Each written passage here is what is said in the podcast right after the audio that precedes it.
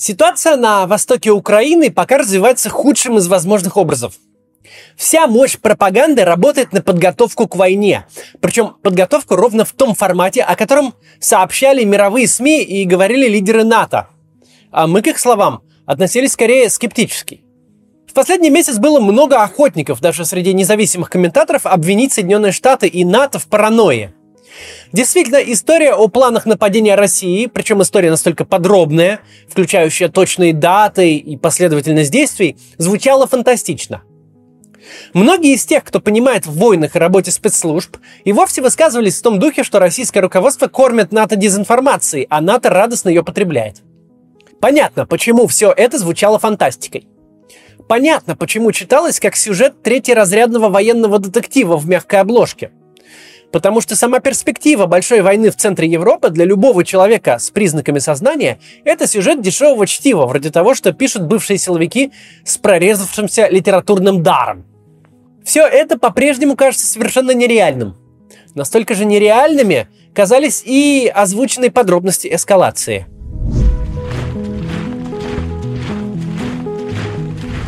Однако реальность рисует нам именно такую картину – все, что происходит сегодня на востоке Украины, идет по тем планам, о которых твердили лидеры стран НАТО, как по прям пописанному. Попытки провокации на Донбассе, обстрелы э, украинских территорий в расчете на ответную реакцию, которая должна оправдать вторжение. Причем частично подтверждаются даже даты. Ролики с призывами к эвакуации в ДНР и ЛНР записаны 16 числа. Спектакль начал отыгрываться ровно в предсказанное время. Про этот жестокий спектакль нужно сказать отдельно – Жители сепаратистских территорий за последние 8 лет и без того из-за наших кремлевских геополитиков хлебнули горе с избытком. Сейчас же женщин и детей вообще погрузили в автобусы и под камеры российских федеральных телеканалов вывезли в никуда. Кого-то разместили в детских лагерях, кому-то развернули палатки с двухъярусными нарами, а кто-то просто остался на улице. Что ожидаемо, согнать сколько-то рейсовых автобусов и задать картинку экстренной эвакуации и реально разместить тысячи или десятки тысяч человек в условиях близких к человеческим, это две совершенно разные задачи разного масштаба. И вторую решать просто никому не надо. Люди отработали массовкой в телевизионном спектакле и тут же стали никому не нужны. Посмотрите, в каких условиях предлагается жить людям. И это еще те, кому повезло быть хоть в палатке. Цинизм происходящего даже при перспективе настоящей агрессии поражает воображение. Да, мы знаем, что менеджмент чрезвычайных ситуаций в России, мягко говоря, не выдающийся. Мы знаем, едва приходит жареный петух, лесные пожары, наводнения, пандемия, как сразу начинается кошмар. Ничего не хватает, все э, недофинансировано и никак не организовано. Но собрать женщин, детей и стариков, которым хватило наивности поддаться пропаганде и оставить свое жилье перед мнимым наступлением Украины и бросить их просто в чистом поле, едва они стали не нужны для картинки, едва эвакуацию беженцев отсняли. Это слишком жестоко даже по нынешним меркам. Мы канал скорее про оптимистичный взгляд. Мы всегда стараемся найти благую весть, что-то обнадеживающее в потоке даже кошмарных новостей. Но сегодня не очень ясно, на чем строить наш оптимизм. Ситуация провокации, обстрелы, постановочные взрывы развиваются ровно так, как предсказывали в НАТО. А в конце их предсказаний война с попыткой захвата Киева. Ничего хорошего пока не видно. Теперь давайте обсудим вчерашние новости. Самое главное, что случилось в субботу, это попытки российской пропаганды соорудить на ровном месте некую страшную провокацию со стороны Украины. В течение дня появилась информация о попадании двух снарядов на территорию России. Оба взорвались в Тарасовском районе Ростовской области. Первый угодил на окраину станицы Митякинская. Это в 25 километрах от Луганска и в двух километрах от российско-украинской границы. От взрыва никто не пострадал, а последствия этого якобы попадания снаряда представляют из себя яму, сильно похожую на лужу, которую силовики тут же оградили лентой и начали что-то изучать, фотографировать и, конечно же, записывать и снимать для второго канала и первого. Второй снаряд, по данным ФСБ, прилетел на хутор Маноцкий. Это тоже примерно в 25 э, километрах от Луганска. Взрыв повредил нежилую постройку в одном из домовладений. Никто не погиб и не пострадал. Конечно же, Следственный комитет России немедленно возбудил уголовное дело по факту покушения на убийство, совершенного общественно опасным способом. При этом вообще не ясно, кто и зачем стрелял, и стрелял ли вообще. И уж точно кажется совершенно невероятным, что вооруженные силы Украины зачем-то обстреливают Ростовскую область. Но очевидно, что пропаганда это будет использовано и уже используется как очередное доказательство верломства украинской военщины, которая угрожает уже не только жителям Донбасса, но и мирным ростовчанам. Выглядит все это довольно жалко. На настоящую угрозу не похоже совсем и напоминает скорее об истории с распятым мальчиком или украинским истребителем, по версии пропаганды, причастным к трагедии малазийского Боинга. То есть очевидно, высосанная из пальца история, из которой пытаются делать какие-то далеко идущие выводы. Сейчас короткая реклама и продолжим. Мы все сейчас пользуемся приложениями. Чтобы договориться с другом о встрече, пишем в мессенджер. Чтобы доехать вечером домой, открываем приложение такси. Чтобы заказать еду, Правильно, пользуемся приложением. Даже этот ролик многие из вас смотрят через приложение YouTube. Приложения так нужны компаниям, что специалистов, которые умеют их разрабатывать, все время не хватает. Раньше стать мобильным разработчиком было сложно, приходилось долго разбираться в программировании. Сейчас появился способ создавать приложения, не программируя ни дня. Я хочу вас пригласить на бесплатный вебинар по Zero Coding. Zero Coding — это программирование без кода. Может, вы слышали о конструкторах сайтов вроде Tilde или Wix, так вот, это то же самое, только для приложений. Научиться Zero кодить можно за несколько недель в университете Zero кодинга. Даже если вы ничего не знаете про IT, все равно уже через пару месяцев вы сможете создавать приложение на заказ и в перспективе выйти на неплохой доход от 200 тысяч рублей. Я вам приведу пример одного из участников курса по Zero кодингу. Его зовут Сергей, он владелец веб-студии, но не программист. Вообще никогда не писал код. За две недели он с помощью Zero кодинга создал приложение для фитнес-клуба, с календарем, записью на тренировке, пуш-уведомлениями, админкой, в общем, полноценное приложение.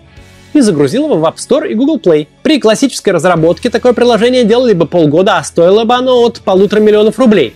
Так что владельцам бизнеса и стартаперам эта технология очень интересна.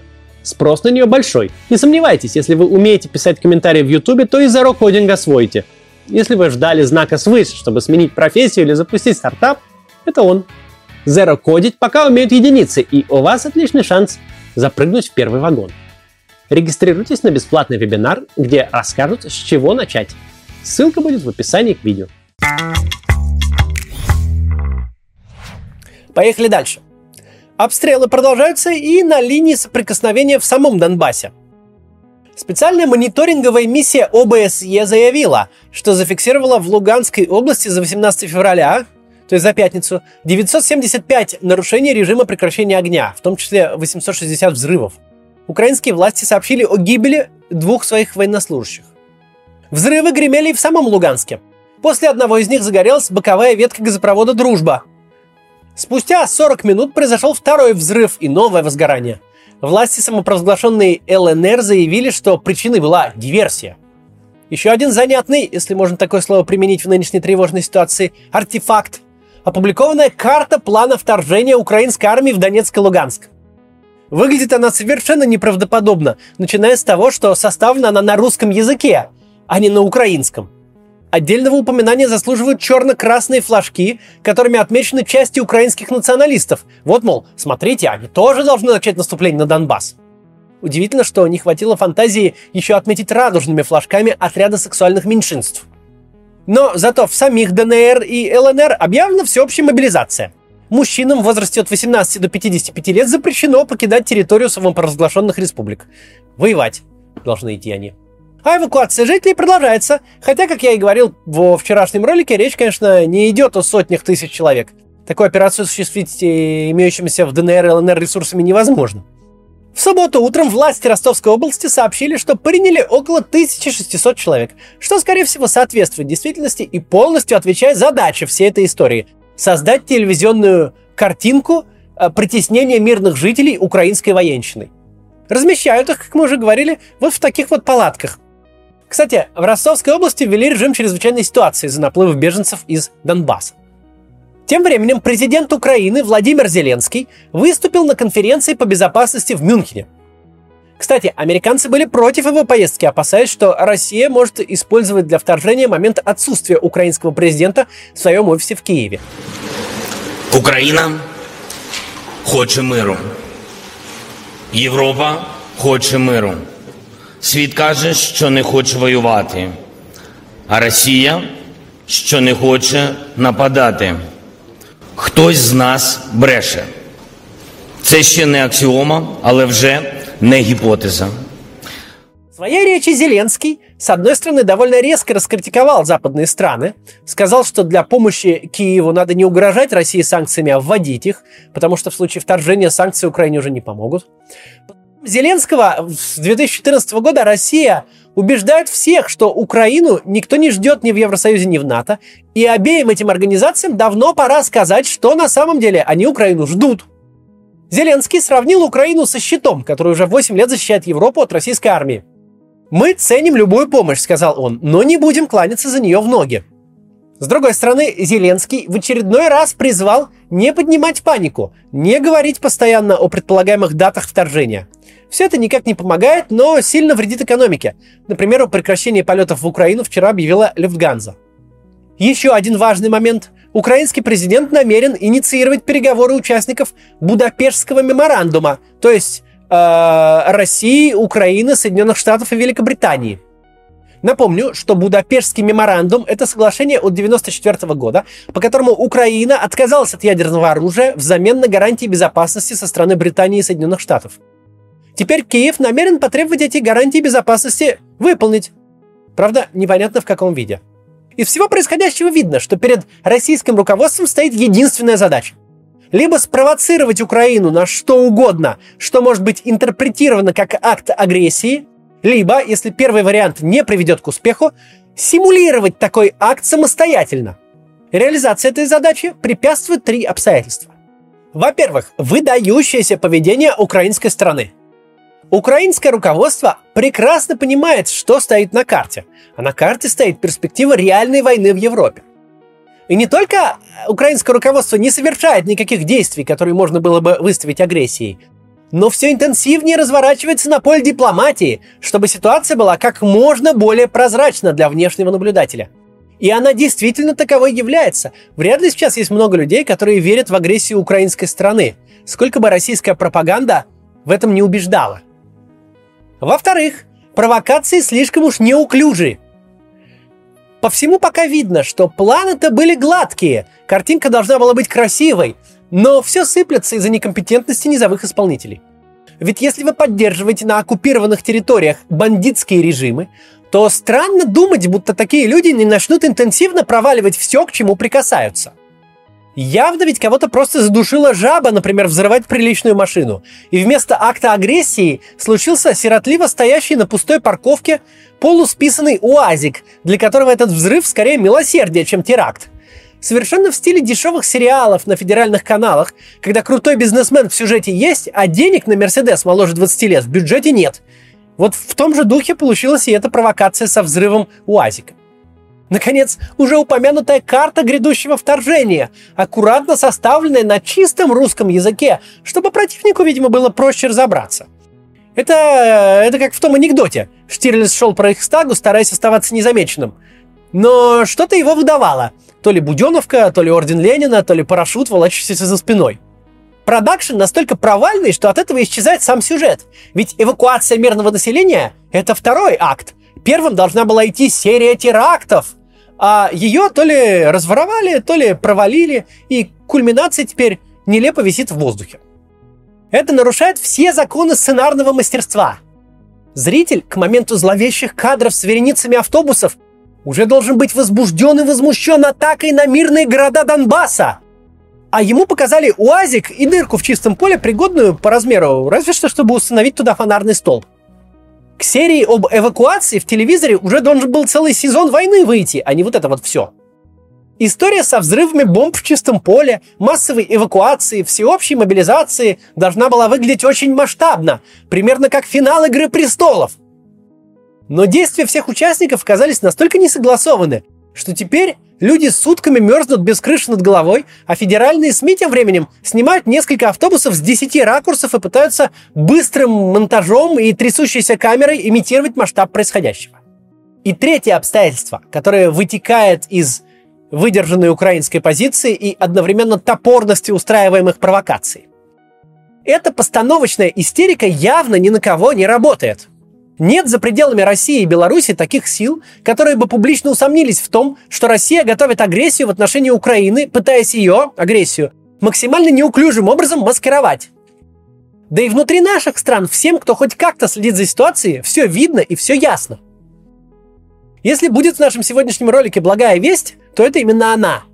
Вся внешняя агрессия российского руководства всегда велась с позиции праведника – Всегда предпринимались огромные усилия, чтобы ввести западных политиков в заблуждение, чтобы выставить себя в том же Донбасском конфликте не агрессором, а миротворцами, не поставщиками оружия, не организаторами сепаратистов, но авторами минских мирных соглашений.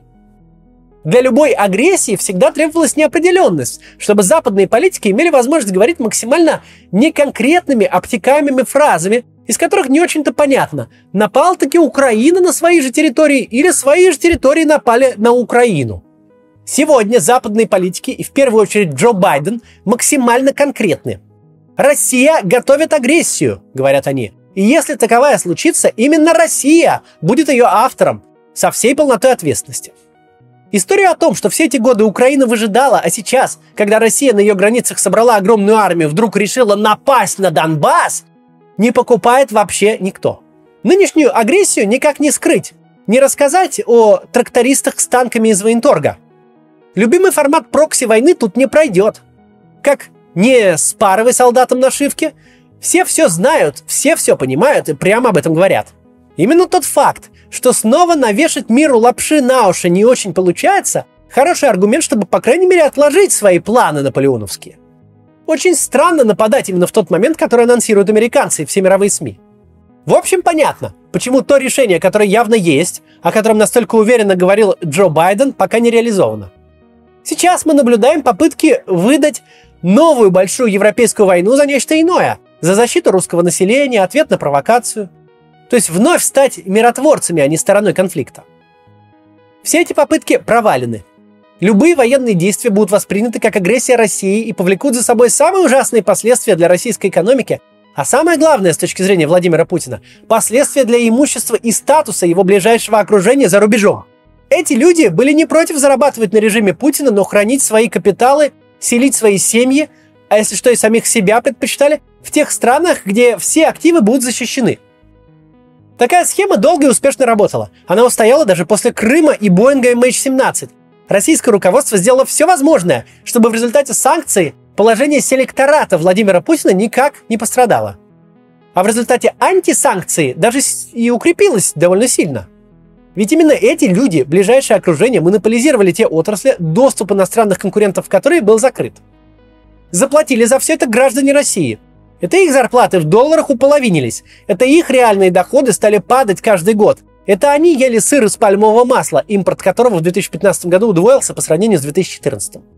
Сейчас ценой решения об агрессии, и это прямо заявлено, будет изоляция путинского селектората от его западных активов. Виллы, яхты, самолеты, квартиры в центре Лондона и Нью-Йорка. Все, что наживалось 20 лет, все, ради чего поддерживали Путина, испарится в один день. Очень богатые и очень влиятельные люди станут заложниками того режима, который сами и строили. А так они явно не договаривались. Последствия полномасштабного вторжения в Украину будут ужасны. Жизнь в России перевернется и станет совершенно иной. Но в этот раз пострадают не только рядовые граждане, но и элиты, обеспечивающие Владимиру Путину возможность править так, как он правит. На другой же чаше весов нет вообще ничего. Выиграть это вторжение в Украину никто не может. Ну, может быть, кроме пропагандистов, у которых ненадолго увеличатся бюджеты. Логика и здравый смысл, судя по последним действиям, давно не посещали Кремль. Однако, будет ли предпринят ход с настолько негативными последствиями, пока все же непонятно. Будем следить за ситуацией дальше. До завтра.